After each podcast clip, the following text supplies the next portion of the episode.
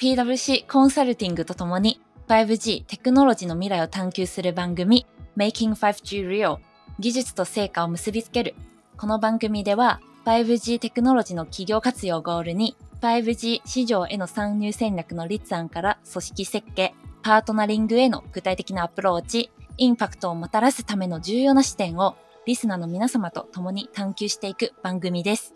PWC コンサルティングの小林隆です。ヤン・ジェイです。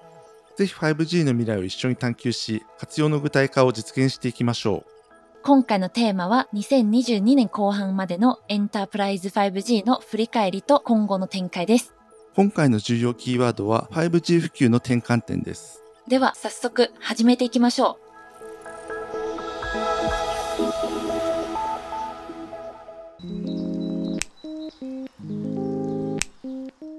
はい。それでは、2022年後半までのエンタープライズ 5G の振り返りと今後の展開についてお話ししていきたいと思います。まず企業向け 5G 導入の課題について小林さんのご意見をお伺いしたいんですけど前回では企業向け 5G の課題について解説いただきましたで今回はこれらの課題を解決するためのアプローチについてお話ししていきたいのですが小林さんよろしくお願いしますはい。最初に申し上げますが、技術的なお話はこれから続いてしまうので非常に恐縮ではございますが、前回のおさらいになりますが、その 5G を企業向けに実装するための課題として、一番目にその共有型のパブリック 5G では無線だけ 5G で、でコアインフラが 4G のままだったというところで、そのパフォーマンスや用途に応じた品質確保が難しいですとか、あと専用型のローカル 5G では拠点あたりの導入コストに課題が残っていたというところを申し上げました。そのような状況で、2022年から数年間は企業向け 5G にとってどういうフェーズかというところをお話ししようと思いますがこちら転換点として4つ挙げられるのではないかと思います。なるほど。じゃあそれでは4つを一気に知りたいので一気にお願いします。はい一気にいきます。1つ目はですねそのネットワークスライシングの実現。で2つ目は低価格ローカル 5G の普及。で3つ目はこれ聞き慣れない言葉かもしれませんが純同期 TDD これの本格実装。で最後にインフラシェアリングとなります。また技術用語ばかりで恐縮なんですがいずれも法人利用のまあ導入判断においてこう鍵となったりあとはそのネットワーク品質ですとか価格にインパクトを与えるという技術要素となりますのでこちら簡単にご説明できればと思います。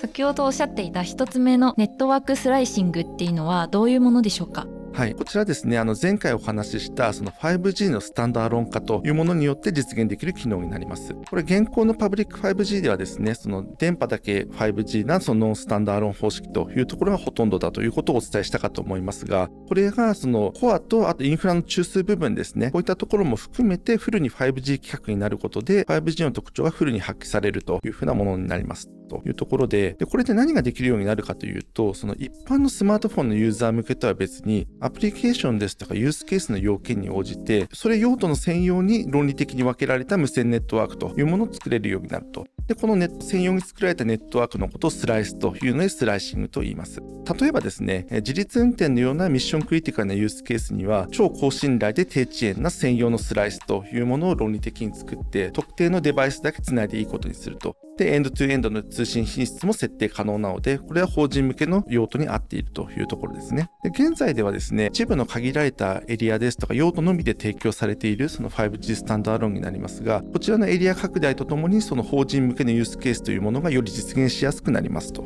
いうところでございます。2つ目は低価格なローカル 5G の普及ですね。はい、これローカル 5G が出始めてですね、実証実験が行われていた2020年から2022年にかけては、1拠点あたりの導入コストがおよそ1億円前後という話をしたかと思います。これでは POC による技術検証がうまくいったとしても、サイトあたりの導入コストがネックとなってしまって、本番導入を見合わせるというケースも少なくなかったですと。でそこで昨年ぐらいから安価なローカル 5G のソリューションというものが出始めましてですね、で構成やサポート内容とかにもよるんですが、その以前のおよそ5分の1のトータルコストで導入可能になるケースも出てきているというところですね。もちろんですね、こちらパフォーマンスや安定性も含めて本当にリーズナブルかどうかというところを見極める必要はあるんですが、有力な選択肢になり得るというふうに考えております。なるほどですね。じゃあ3つ目もいきたいと思うんですけど、私の初耳の言葉でして、順当期 TDD っていうことですね。それについてももうちょっと詳しくご説明いただけますか？はい、順動期 TDD ですね。こちら本当分かりにくくて本当にすいません。あの分かりやすくお話できればと思思いますが、皆様がですね、その普段スマホをお使いになっているとなんとなくお気づきになるかもしれませんが、4G でも 5G でもその無線のそのリソースというのはダウンリンク、すなわちその動画などのコンテンツをクラウドからスマホ側にダウンロードする方向、こっちにリソースを多く割り振ってるんですね。で、皆様スマホをお使いになっててお気づきの通りですね、やはりこう普段使っているとダウンロードする割合の方が圧倒的に多いからというところなんですね。で、そうなると、例えばローカル 5G を使ってその 4K のその高精細画像をクラウドに送りたい、いわゆるアップロード重視のそのユースケースといったものにこう対応しづらくなってくるというのがあります。これはどうしてかというと、やはりスマホとはですね、ネットワークの使われ方が全然違うからになってきますと。でそこでその純同期 TDD という方式で、上りと下りのその比率を柔軟に変えてしまって、そこでアップロード重視のネットワークも作れるようにしようという考え方になります。でこれ徐々にではありますが、まあ、現在ではですね、この純同期 TDD に完全対応できるそのローカル 5G のソリューションというものが揃いつつあるといった状況です。なるほどですね。この純同期 TDD によってもうちょっと処理のスピードが上がってるっていうことですね。はい、理解しました。で最後はインフラシェアリングっていうキーワードかなと思うんですけどこれはなんとなくイメージがつくんですけど小林さんのご見解もいただきたいと思っていますこちらはですね、共用のインフラによって同一エリア内で複数事業者の 5G エリアを併存させましょうという取り組みになっています。で、皆様こう街中を注意深く見てみますとですね、モバイルの基地局のアンテナってこう至るところにあるのをお気づきになると思うんですが、あれはその各事業者がそれぞれに設置しているものになってますと。でもちろん各社の事業戦略ですとか、あとインフラのグランドデザイン、どういうふうにインフラを作っていくかというところの計画に基づいて、こう緻密に計算された上で設置されているというものになるんですが、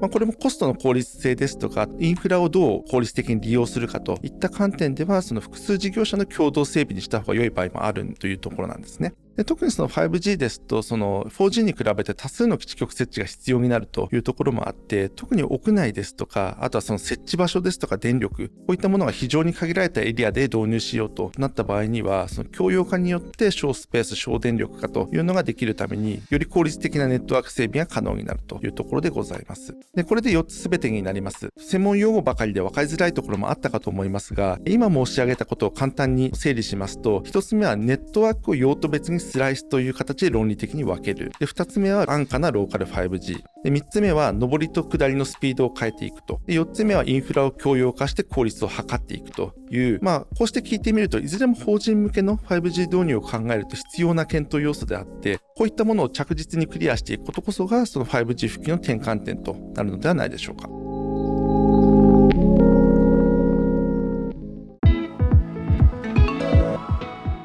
今回は2022年後半までのエンタープライズ 5G の振り返りと今後の展開というテーマでお話をお届けしてきました。今回の重要キーワードは 5G 普及の転換点でした。ぜひ皆さんのご感想やご意見などをお待ちしています。次回はグローバルトレンド、通信業界とハイパースケーラーとの関係性をテーマにお話ししていきます。PWC コンサルティングとともに 5G テクノロジーの未来を探求する番組 Making 5G Real 技術と成果を結びつける。お相手は私、小林隆と、ヤン・ジェイでした。また次回のエピソードでお会いしましょう。